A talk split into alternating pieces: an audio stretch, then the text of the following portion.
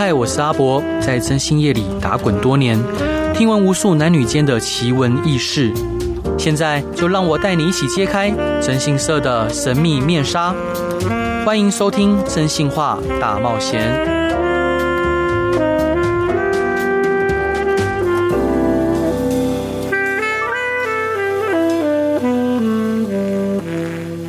Hello，各位亲爱的听众朋友，大家好，欢迎回到飞碟电台，收听由我真心是阿宅所主持的《真心话大冒险》。嘿，到底要不要结婚？到底要不要生宝宝？那台湾的离婚率高不高呢？根据内政部统计，一百一十年离婚总数计有四万七千八百八十八对，好，相较于一百零九年已经减少了七点二趴。其实离婚率比往年都有逐渐下降的趋势。但是，仍有很多听众朋友对婚姻啊，对组婚姻组成家庭感到担忧，比如经济状况还未稳定，若生儿育女后哦没有后援怎么办？担心另外一半不忠诚等等。那今天我们就来探讨结婚、离婚、生育的相关议题。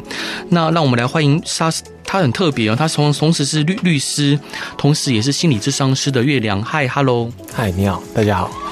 伙伴，为什么就是您会身具这个两个不同的身份？哦，是，大概是这样。如果要简单讲，就是一时想不开啦。嗯，不过这是玩笑话。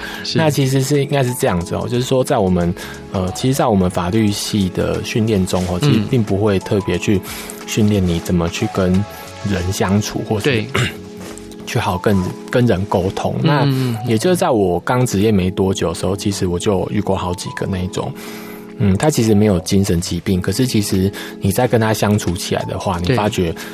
你真的不知道怎么跟他沟通，那他，你在跟他互动过程，其实也会呃很头痛，然后会给你很大压力，这样。嗯，对。那我会想说，哎、欸，那或许我可不可以学一些什么，让我自己可以更更更好的跟人沟通？这样。对。对那第二方面是因为我自己在五年之内陪伴了三个。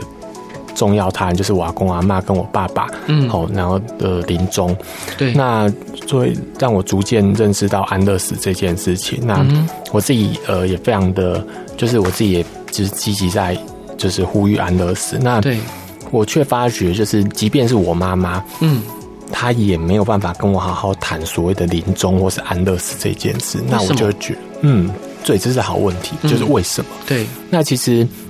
如果广泛的来讲，你会发觉，好像台湾人，嗯、呃，传统上就是很不容易谈死。对对，那我就在想，我我有什么办法，可不可以让人更多谈死？因为你要愿意谈死，你才容易跨到安乐死的这个运动上。对对，所以我后来就想想，嗯、呃，或许念一下心理智商，哦、嗯呃，可以让我更了解人心，更懂懂得如何去跟人家沟通。对。对，那也就这样。本来只是想念，那莫名其妙的，我就是后来就也去实习，然后最后再考照这样子。嗯，对。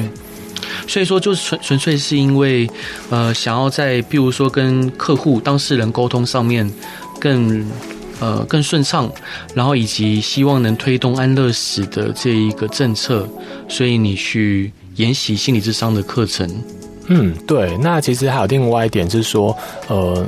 当你进到司法实务里面，你会发觉，其实，嗯、呃，司法实务是常常会欠缺对于人性的关怀，或者是说，呃，他在讲一讲一些话或做一些互动上，他其实常忽略人性在，呃，就是说法律的法律的运作与人性之间的结合。那当你忽略掉人性这一块的时候，其实你利益再良好的法律，嗯，常常就会变成是无效的。那我觉得，呃，当我有这个智商心理的知识跟专业之后，其实我可以做一个法律跟一个社会跟常民之间的一个桥梁，来去综合这彼此的立场，这样子。所以，伙伴，你比较喜欢哪个角色？嗯，我现在主要角色还是律师啊。那你要问我说喜不喜欢？其实坦白来讲，没有。其实这两个这两个职业做的事情都是一样，我们广泛叫做助人者，嗯、就是说，你不管是律师也好，律师就是说我看起来有法律上的问题，我来找你。可是，然后心理师是说，呃，我心理上有一些不舒服，那我来找你。嗯，但背后都是来自于你在生活的困境。对，那我们两个职业都是尝试着去协助你。面对生活的困境这样子。所以我觉得基本值是差不多的啦。嗯，那我就是做做什么事就是做什么事这样。是，所以伙伴，你有两个不同的角色在交叠，那你是如何看待离婚这件事情呢？嗯，怎么看待离婚这件事是一个大灾问，大灾问啊。那其实，嗯。以往的台湾比较习惯劝和不劝离，对。那在晚近大概十年、二十年的台湾，嗯哼，可能就会比较倾向说，嗯，不和就离吧。对。那其实，呃，其实这是这是光看起来是光谱两端的思考方式，嗯、但是你后来在我念智商心理之后，更仔细的去想，其实这这个答案并没有一定，而是要看你的。你的你你自己，嗯哼，人生的规划，或是你对于所谓家或是婚姻的看法是什么？对，才去做这个决定。因为不是说婚姻一定就是爱或是责任还是怎么样，但是它一定是跟你的生命有很大的连结的。那你离不离，不只会影响到你，其实也会影响到你周遭的很多人。对。啊，那能不能请你说一下，就是因为你上面提到说，呃，研究离婚诉讼者的心理路心路历程发现，那能不能就请你分享一下呢？哦，好啊，那是这样子哦，就因为刚好我就是身为律师，那我接了很多离婚的个案。那离婚除了离婚之外，还会包括一个很大部分，就是对你的未成年孩子的侵权哦，就是我们一般俗称讲的监护权，对，是怎么的被决定？所以被决定是说，到底要判给爸爸好，或是判给妈妈好？对。那其实，在我的律师生涯中，我发觉在裁判比例上。很高会判给妈妈，尤其是越小的儿子。嗯，然后在我协助爸爸这边的时候，我却发觉，我想要去帮他主张一些事情的时候，嗯、非常的辛苦。嗯，嗯可能我要讲的一件事情，我可能要花八分的力气，法院才可能会相信。对，可是相对的，女方那边或他可能只要花三四分的力气，法院就会相信。嗯、那譬如说，常常我们就会听到一个主呃。年幼从母原则，好像只要孩子比较小，嗯哼，就会被认为说跟妈妈是比较好的。嗯嗯嗯嗯，对。那我自己也看到很多，其实是个好爸爸，可是他却就是在诉讼面节节败退，然后根本就感觉好像就是没有机会，然后就好像因为这个诉讼打下去之后，他就被迫成为一个缺席的父亲。也就是说，他事实上一个爸爸，可是因为法律制度或者是他们的关系，导致他。其实是没有办法跟孩子相处的，嗯，好，那所以我后来就想说，那我要去做访谈，去访谈这样子的父亲，对，然后那我用的方法是现象学方法，那透过这样研究方法，我得以去去解构他们到底在这个从离婚危机一直到诉讼结束这整个过程，他是他他的处境。跟心境是怎么样？嗯、那所以我就做了这样子的一个研究。对，那可以再进一步的阐述吗？哦，好，那那当然发觉做完这个研究之后，简单来讲就是我发觉，呃，应该是先这样讲。我今天讲的主题其实不是我研究的最主要结果，而是我在做这个研究里面第意外发现的一个亮点。嗯，对，那。刚好很适合在今天这样的节目的时间跟特性里面，跟大家做一个做一个分享，这样子。嗯。那回到我的论文本身的话，其实最简单的发现就是第一个，我们就是往往都忽略掉，嗯，进入到离婚诉讼的人是非常的辛苦的，他的辛苦可能会辛苦到他们会造成他们的心理疾病，他们可能会精神产生问题。对，那这个是实物上。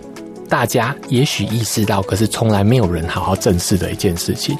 第二件事情就是，那个年幼从母这跟年幼从母这件事情，其实一个是非常不适宜的一个判断侵权的标准。这个早在这个在美国或是欧洲的主要国家早就被扬弃，而且实际上在心理学上也早就不认为。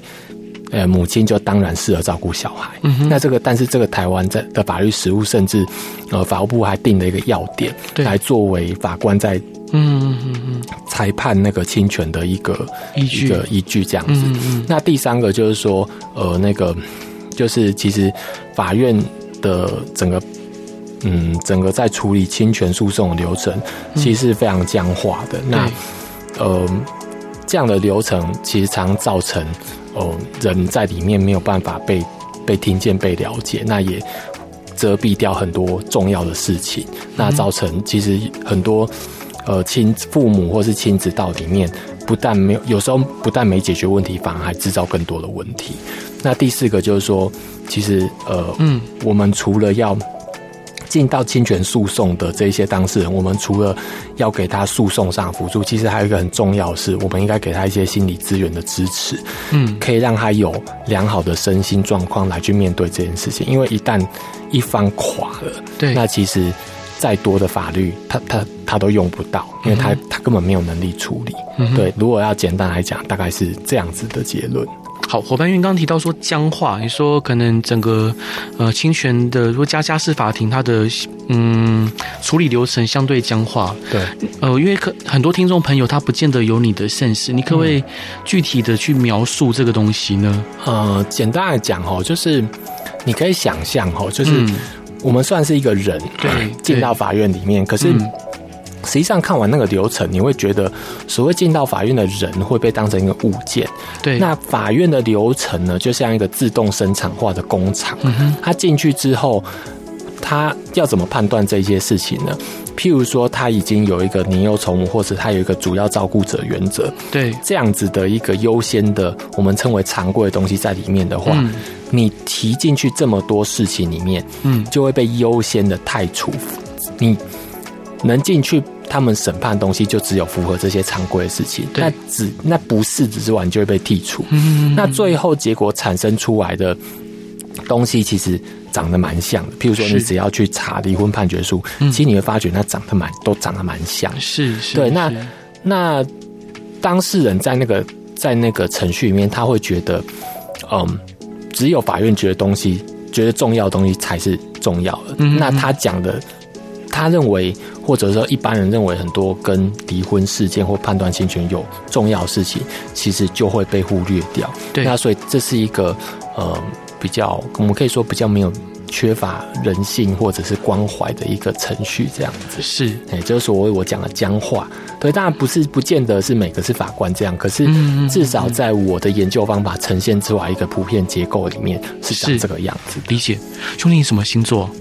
我星座我是双鱼座啊，双鱼座生日快到了，在两个月。嗯，是。所以伙伴这一段想分享给大家的歌是什么歌呢？呃，是那个 Don't Dream It's Over。那这个这个是这个版本是由那个那个 Sixpence None the Richer 嗯哼翻唱的。那我觉得我个人觉得比原唱就是那个 Crowded House 更好听。为什么想分享这首歌？为什么？哎，不知道直觉，就是会觉得好听。好，我们一起来听看这首歌。各位亲爱的听众朋友，大家好，欢迎回到飞碟电台，收听由我真心是阿仔所主持的《真心话大冒险》。今天想要跟各位聊的是，呃，每一个人对结婚、离婚、生育的想象有所不同。那今天邀请到的是一位，我觉得他非常优秀的一位心理咨商师，同时他有律师的身份。他是月亮，嗨，伙伴好，哎，你好，大家好。就伙伴，你结婚了？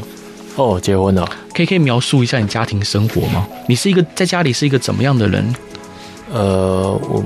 就是我有两个还在念幼稚园的小孩这样子，嗯、那我们基本上就是夫妻并没有什么后援，也就是说，基本上我们就是除了工作还要照顾小孩。那我主要工作就是呃煮饭，对，我在我比较特别是我是个家庭主妇，真的啊，对。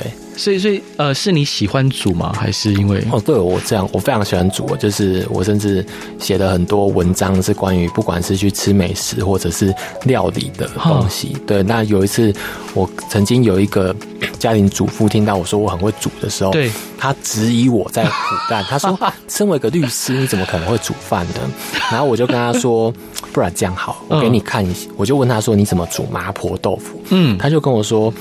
嗯，他其实都是去买那个料理包再加工这样子。对，那我就说，我给你看一下我分享的食谱。然后他看完之后就静默，然后他说：“ 啊，好，我知道你真的应该是蛮会煮菜的这样子。”是的，对。所以我我更好奇了，就譬如说，因为想象中你身兼律师跟心理咨商师的身份，应该很忙。就是相较于其他的职业，可能相对忙。对，怎么会有时间煮饭？因为他采买食材也要时间，然后下厨也要时间。嗯。对，其实这件事情就是要回归到，就是作为一个律师哦，一定，我觉得一个律师基本上一定要很重要的特质就是效率，效率就是要就是管理自己的时间，然后尽量在用最短时间做好最多的事情，这样子。对。所以，即便是这样，我还是因为我真的很喜欢煮，所以当然相对它可能也会占用到我一些休闲时间什么。哦，对。我觉得这就是一种我喜欢做的事，所以呃，虽然确实要花时间，但是我还是会尽量的。蛮就是做这件事情，对，那不但是我自己喜欢，我觉得这也是可以让家人吃的更好，这样子。是伙伴，那我想冒昧挑战一下，就是因为您身兼律师跟心理咨商师的身份，嗯，那这个会，你平常是怎么跟太太沟通？平常是怎么跟太太沟通？对，你们总会有呃理念或观念不同的时候，嗯，那这时候会你会怎么样去沟通呢？还是大吵一架？还是觉得怎么样方式是好的？呃，我会跟他说，请你说重点。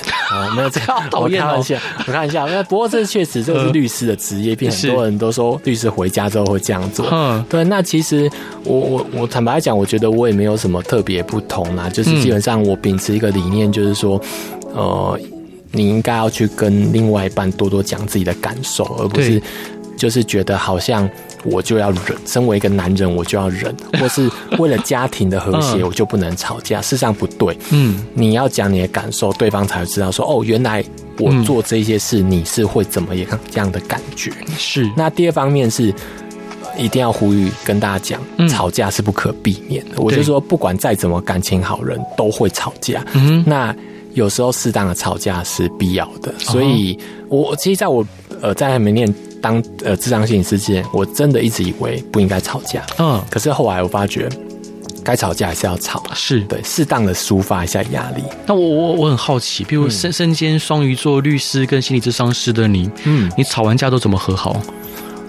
吵完架都其实其实我觉得是这样子。如果当你跟你的另外一半感情是好的，或者说你们就是。或者就是这是这种家人的关系啊，你你回想一下，你跟你父母吵架，跟你的手足吵架会怎么好？嗯，那就默默就会好了。就是我要讲的说，因为因为你们就是就是生活上的家亲人，或那就是我羁绊，那没有什么过不去的事情。嗯，对。好，从这边我想要切入，就是说，嗯，彼此对家的想象。就是每个人对结婚啊、离婚、生育啊，就是我相信来自于不同家庭，有不同的成长背景，彼此对于呃这些人生大事的想象都有所不同。对，那有没有什么案例可以跟伙伴们分享的呢？好，那其实这个主持人这个提问哈，就是回应到我今天想要分享的事情，就是说，呃，其实在我访谈个案六个里。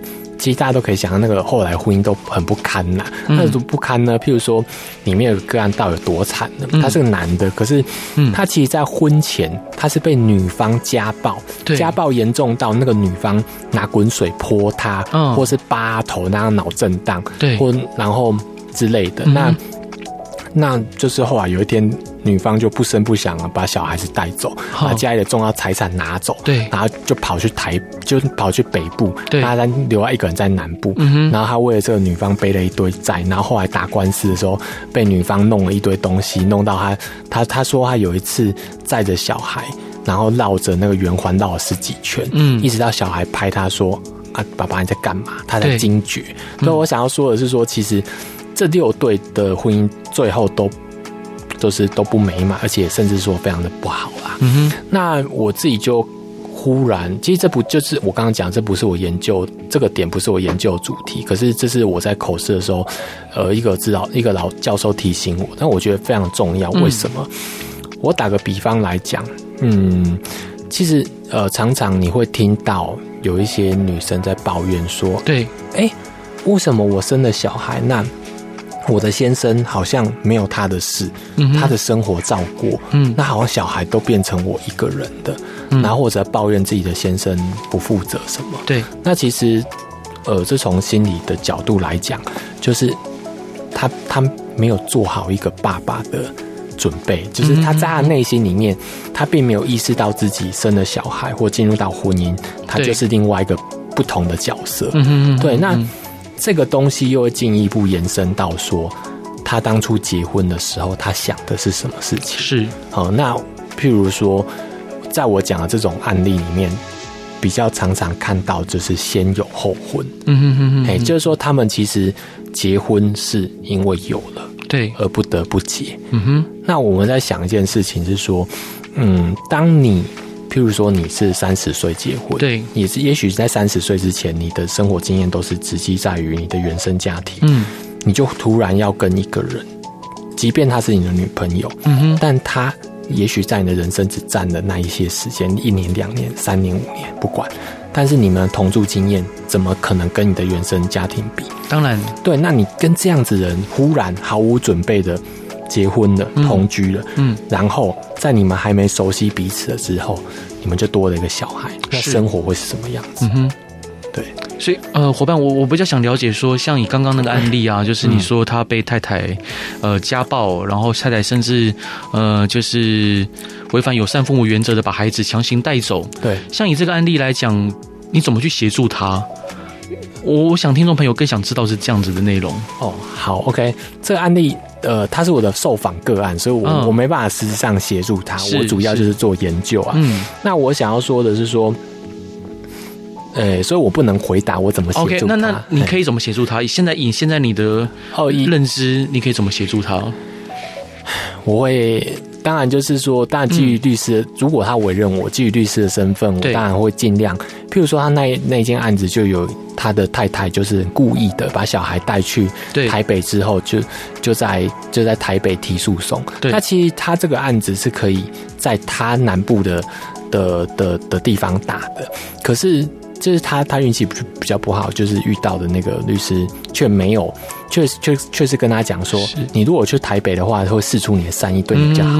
可是实际上，如果是我不会，我会跟他说，你应该要先保留战力，所以你必须按照法律关系把诉讼案件拉回你的原生地打。那那之后你说怎么协助？我想那这个可能我跟一般律师比较不同的是，说我除了在诉讼上照顾他的权益之外。我可我我并不会像，呃，比较多数的律师，可能就是一贯的用非常理性、非常认知的方式去告诉他。我可能会更多有陪伴跟支持的的味道在里面。在法律上跟心理智商师上面，你会分别用什么方式？嗯、哪一些的条分缕析的，让我们听众朋友知道说你会怎么去协助当事人？像这个案件，它其实因为。就是说，你可以想，你当你面对这件事情的时候，可能会就影响到他的生活，他可能工作上都出问题。对，没错。我可能，如果他的经济上真的出问题，我会先让他知道说，他可能有哪一些社福资源可以去使用。先不要让他自己有那么大经济问题，嗯，然后先稳住，之后然后再来专心的面对这个诉讼案件。所以，其实就我还是回到这个问题，就是说，其实，其实。你我不大会去很明确区分说，因为我是律师就做什么，或因为我是智商心理师做什么，而是我想的是我怎么样去做一些事情是对他现在是最有帮助的，就不再是纯粹法律或是心理上的考虑。是是是是，诶，好，譬譬如说像像我，如果今天是我当当事人遇到这样问题，嗯，譬如说他可能呃对方有情绪控管的问题，对我当事人会施暴，对，那我就协助他收证。好，比如是呃合法的情况下，收证这名女性，不管是用言语、肢体，或者是用任何方式去呃，就是施暴的的的动作。对对对，第二个，如果他强行在未经我同意的我当事人同意情况下把孩子带走，嗯，那我可能透过法律的情况下，譬如说可能呃请求暂时处分，嗯，好，就是说他不能这样强行把孩子带走，嗯，然后。呃，可能还有各式方各种方式可以做。那可能在心理陪伴的部分，那我可能会让我当事人知道说，呃，我会长时间的陪他，我会带他出去吃饭、聊天，我甚至会陪他出游。好，其实我常常会这样做。好，就像我当事人，可能他心里有状况。那当然，如果像呃经济上有状况或有问题的时候，除了去帮他寻找社福相关的资源以外，呃，我这边如果说有兼职兼差的机会，对，我也会无条件的提供给他，对。总之，我觉得，我相信以兄弟您的身份跟您的认知高度，其实你一定会有很多元的方式可以陪伴当事人。对。其实，在在我从业的过程中，我会发现，因为我从事征信已经十六年年了。嗯嗯嗯。我发现其实就像兄弟您讲的，其实您刚第一段提到说，哇，很多男男性，嗯、呃，男男性当事人他在呃婚姻或家事的诉讼上是处于相对弱势的。嗯嗯。包括可能呃家事调从家事调查官开始到可能法院啊，很多时候其实。呃，有很多先入为主的观念去束缚着他们，就像您刚提到说啊，可能帮男性当事人去诉讼，可能要花八分力气，好，甚至可能还没有办法得到呃比较好的结果哦。即使他是一个很不错的父亲，嗯嗯，所以其实在，在在我相信，在我的观点里面，就是呃，我们身为呃说你说助人者。好，您你刚刚给一个自己一个定义是助人者，我们身为助人者，就是用所有的方式去协助我们当事人去得到比较完善的结果。对，好，那我我我觉得，呃，就是希望下一段可以听兄弟您分享一下，就是有没有更多的案例是可以，呃，让大家知道说，呃，他们如果说寻求您的协助，您可以如何的去协助他，然后可以。呃，怎么去帮助他们摆摆脱困境？所以第二段想分享给大家的歌是什么歌呢？呃，是那个 Eagles 的 Hotel California。OK，好，为什么想分享这首歌？一样是喜欢，嗯，因为我很喜欢他的那个最后的吉他 solo 啊。是，好，我们一起来听看这首歌。大家好，欢迎回到飞碟电台，收听由我真心社阿仔所主持的真心话大冒险。今天想要跟各位聊的是，我们每一个不同的人在不同的环境上长下长大，然后我们对家庭、对婚姻、对孩子有不同的想象与定义。那今天邀请到的是非常特别的一位伙伴，他同时有心理咨商师的身份，他同时也具有律师的身份。伙伴，因为你提到说啊、他是月亮伙伴，你有提到说，呃，你有。呃，六个不同的案例，那可不可以稍微介绍这六个案例里面当事人对家庭跟婚姻的想象？嗯，好，OK，嗯，大家好，主持人好。那其实，哦，第一个案例哦，他叫蕨类，嗯，那他就是这样子，他跟他先，他跟他太太结婚之后，那他们。然后他们就就生了一个小孩嘛，嗯，那很特别是说这个小孩就是他就是在出生一个月就莫名其妙发高烧，然后很严重，住到加护病房，一度他们以为就小孩要走了，对，那结果走了就没有走，就莫名就很幸运的就回来，嗯，那从那从那一刻开始，他们的世界就变了，对，呃，所谓的变了是说他的太太，他的前妻。的生活完全以怎么样让这个孩子不要再接受到病魔的侵袭，所以他们必须做怎么样的事情呢？买的卫生纸回家，对，外面必须先用酒精擦过，嗯，进到家里之前，衣服全部都要脱掉，马上去洗澡，是是是，然后甚至他的前妻也不让他的家人，嗯，去接触到这个孩子，嗯，甚至他的。小孩的照片没有经过他前妻的允允许，嗯，不可以给任何人啊？为什么？对，为什么？这、啊、这个有蛮多可能有精神上的 探讨空间。但我在我的在我的论文里面，我帮他下了一个定义，叫做共命，共命，就是这个孩子就是他前妻的共命，也就是说，对，在他前妻的眼里，这孩子就是他的一切，嗯、他也是这个孩子的一切。也就然后后来当他们。但你可以想象，这个绝对在这种生活下，谁可以忍受？嗯，那后来他前妻开始觉得这个蕨类可能会抢走他的小孩，他前妻也是带走小孩，然后就开始一连一连串的官司。那最后他并没有办法透过司法的手段去看到小孩，所以即便他在跟他小孩都住在北部，对，他已经十十十来年，快十年了，嗯，没有完整的跟孩子见到面，是对那。从这个事件，我们要讲的是说，呃，对于这蕨类而言，他一开始，他他说他觉得就是结婚的这个家就是他的一切。对，那他他自己也说他是台，就是说他其实是个工程师，在那年代他收入其实非常不错。对，但他自己甘愿当台湾第一批留职停薪的男性。是、嗯，对。那结果最后他却面临到这个样子，就是说他想要这个家庭，可是这个前妻他一旦觉得这小孩。侵占了，嗯有被夺走危险，于是这个家就分裂，就离婚了。对对，那所以其实我们也可以看出很很大两个不同点是，在他的前妻眼里，嗯，小孩等于他，他等于小孩，这就是一切。对，婚姻或者是他，都是可以被抛弃的东西。嗯哼，但是对蕨类来讲，不是，他的家应该是有这个妻子，有这个小孩，这个婚姻，然后再连接出去的。嗯，对。那可以再分享另外一个案例吗？好，那另外一个案例其实是这样子，他是、嗯、呃，他跟他他他跟他的那个前妻是先有后婚。嗯嗯。那当然他然后。他比较特别的是说，因为他的前妻家里其实开公司工厂的，所以一结婚之后，他前妻是希望他就是到他的家乡，然后呃，就是在他爸的工厂工作，而且尤其是他前妻其实是独生女，所以其实他们就是希望说啊，他工作完之后他可以接这个工厂。是，可是实际上他进到他们，就是说这个他住的那个家其实是前他们前妻的，嗯，那。名义上虽然是他们家，可是实际上他进到这个房间里面的时候，这个房空间里面的时候，这个前妻好像是空间的支配者。没错，也就是说，譬如说他坐在那个沙发上，起来就一定要把沙发抹平，嗯、不然他就会不高兴。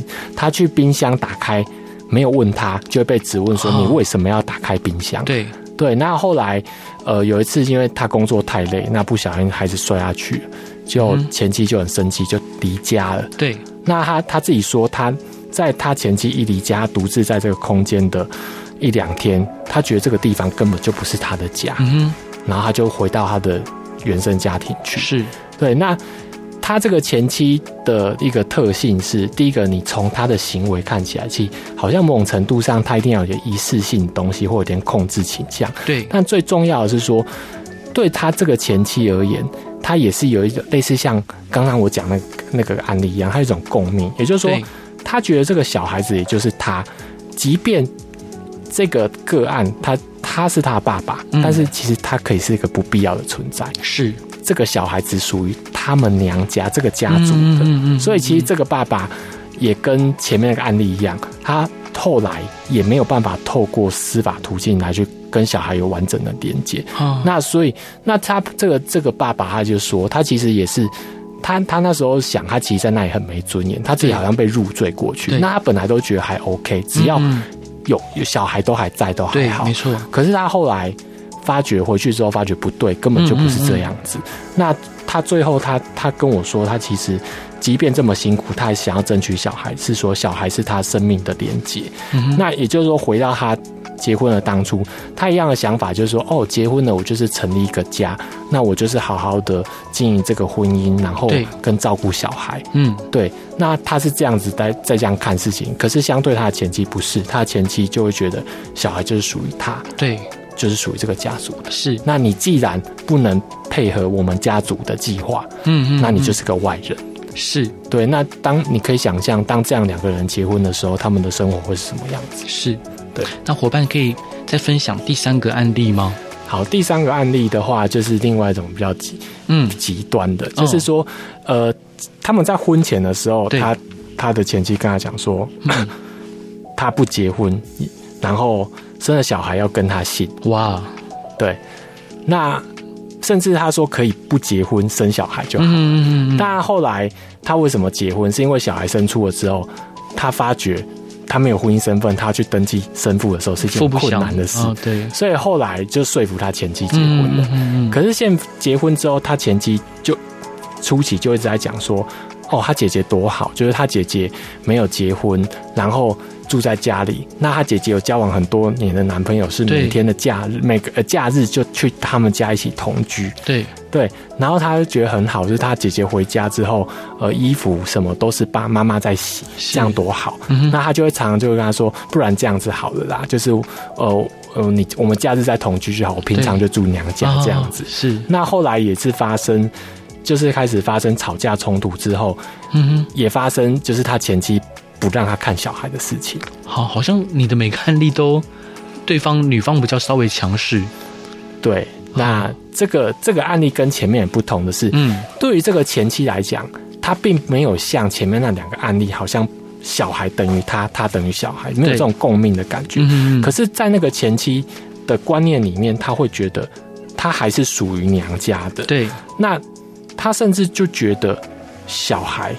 就是娘家，他很明确的表达，他还甚至说他要改母姓。嗯嗯嗯。对，那当然前面的那两个案件也有要改母姓，有一个成功改了。是。那不管怎么样，就是说我们可以看出啊，就是我我我这个我受访这个个案，他其实也是一样的状况，他就是觉得说，哦，那我既然结婚了，那这个婚姻就是我的未来，我的生命未来就是这个婚姻，这个家庭，嗯，我就是要为这个家庭付出。那他也有讲，就是说他在呃养育小孩的事情，不管是喂奶、洗澡，其实几乎他是占主，他反而才是主要的人。对对，那所以你看后来吵得不可开交之后，嗯、对啊，就会衍生出很多的很多的冲突。是对，伙伴，那可以再分享其他案例吗？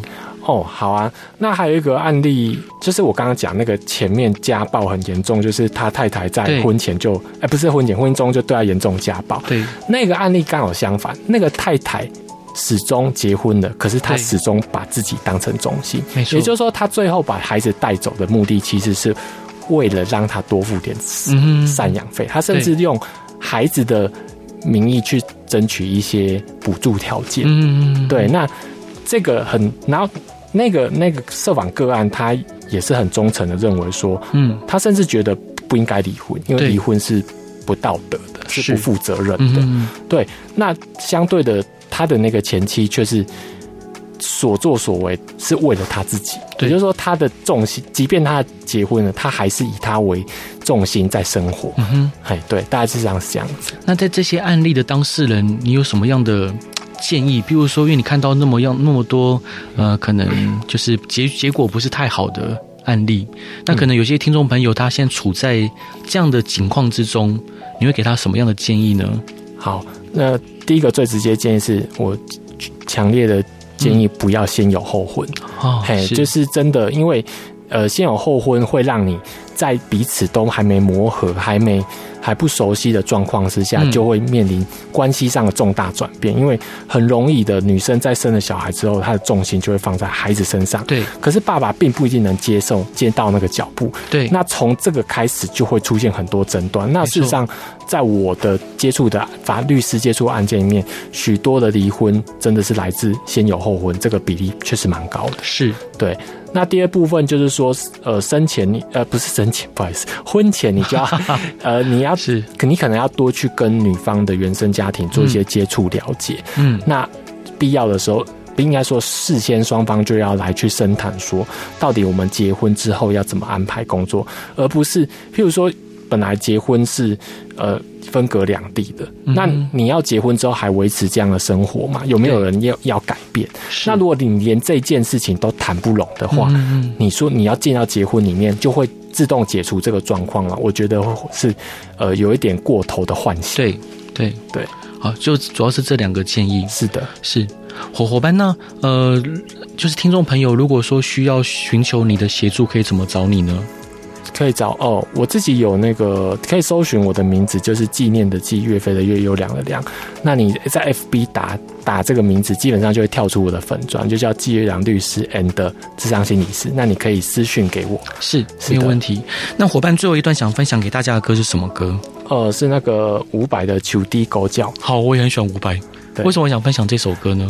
呃，因为那时候主持人是问我说最喜欢的前三首歌，那我就想说，嗯，我应该平衡一下，来点台湾味的东西。那如果要想要台湾的经典呢，我就蹦出伍佰的《求低狗叫》，我认为这是台湾摇滚界就是一定是前三名的歌曲，所以我是希望分享给大家听。如果各位听众朋友有想要呃问的问题，想要听的故事，或想要分享的案例，都欢迎来到真心是阿宅的粉丝团与我分享。今天该再次感谢月亮，嗨。谢谢你，不爱不客气。好，大家拜拜。好，拜拜。